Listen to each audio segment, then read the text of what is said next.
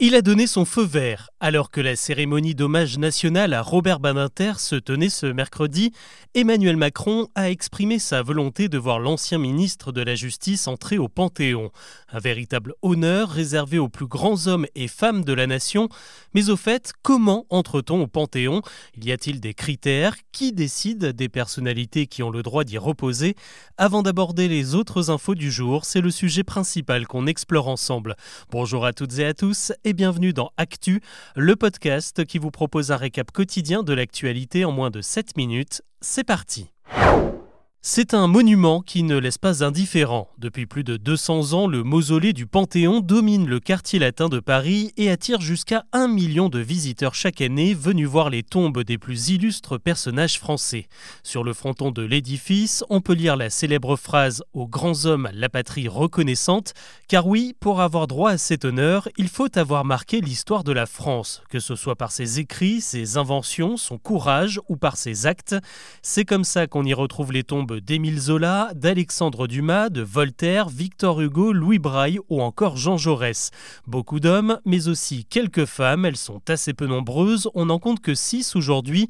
La première à y être entrée, c'est Sophie Berthelot, simplement en tant que compagne du chimiste Marcelin Berthelot, et il a fallu attendre 1995 pour que Marie Curie soit la première grande dame à y être célébrée. Alors ici, il faut préciser que la pionnière de la radioactivité est bien morte en 1934, car bien souvent les personnages qui intègrent le Panthéon y entrent bien après leur décès. C'est également le cas de la dernière locataire en date, Joséphine Baker, qui a rejoint le mausolée en 2021. Les restes de Marie Curie, eux, ont été transférés, ce qui n'est pas le cas de Joséphine Baker, qui repose toujours au cimetière de Monaco. Sa tombe au Panthéon est simplement un hommage symbolique. On peut donc entrer au Panthéon sans pour autant y être inhumé. Le cas de Joséphine Baker nous emmène à la question de qui décide des personnalités qui peuvent accéder à cet honneur. Sur le papier, c'est le chef de l'État et c'est pour cela qu'Emmanuel Macron a émis ce souhait pour Robert Badinter.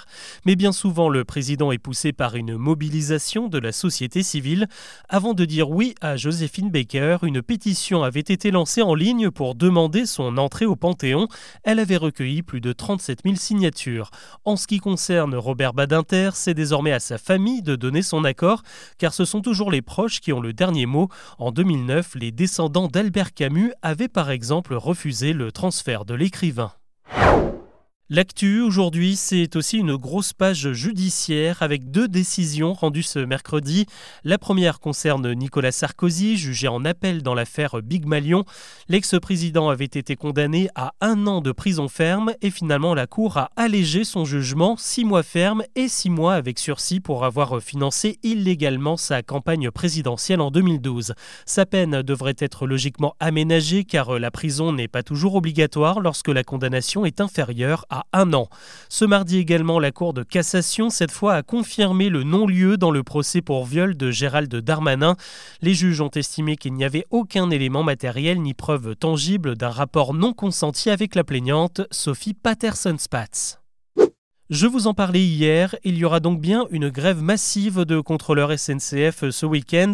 Et du côté de la direction, on annonce tout de même un train sur deux sur les grandes lignes TGV, Ouigo et Intercité. Malgré la galère, il y a quand même une bonne nouvelle. Si votre train est annulé, vous pourrez vous le faire rembourser à 100% et même obtenir 50% de réduction sur votre prochain trajet. Une mesure pour les têtes en l'air. Depuis ce mercredi, vous pouvez enfin numériser votre permis de conduire et l'avoir avec vous en permanence pour peu que vous ayez votre smartphone sous la main. Jusqu'à présent, une simple photo n'avait aucune valeur officielle. Désormais, vous pouvez créer votre version numérique du document. C'est valable aussi bien pour les derniers permis en format carte que pour les anciens modèles roses en papier. En revanche, pour le faire, il faudra obligatoirement passer par l'application France Identité. Si vous avez déjà décortiqué une liste d'ingrédients sur un emballage, c'est un mot que vous connaissez forcément. Les émulsifiants, il y en a partout dans les biscottes, dans les chips comme les Pringles, dans les Kinder Delice, les Danettes ou encore les pains pasquiers. Sauf qu'une vaste étude réalisée par l'INSERM sur 92 000 adultes s'est penchée sur l'impact de ces additifs. Et le résultat de quoi faire froid dans le dos, ils augmenteraient significativement les risques de développer un cancer. Parmi les pires produits, il y a le E471 E11 et le E407 qui peuvent faire exploser les cas de cancer du sein et de cancer de la prostate. Les chercheurs précisent que ce sont les plus gros consommateurs qui sont exposés à ces risques. À dose normale, ces produits ne seraient pas aussi dangereux. Et quand ce n'est pas dans la nourriture, c'est dans l'air qu'il peut y avoir des risques. Attention à un épisode de pollution aux particules fines attendu dans tout le sud-ouest de la France ce jeudi. Il est provoqué par la météo alors qu'une vague de chaleur va amener du sable du Sahara sur une bonne partie du pays. On attend des concentrations de poussière particulièrement élevées dans la région de Pau et de Tarbes.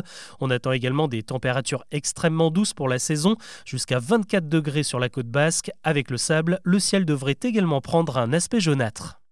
On termine avec une question, qu'est-ce qui fait durer l'amour? Alors qu'on célèbre la Saint-Valentin ce 14 février, l'Institut Ipsos est allé demander à plusieurs milliers de Français leur secret pour une relation qui tient dans le temps.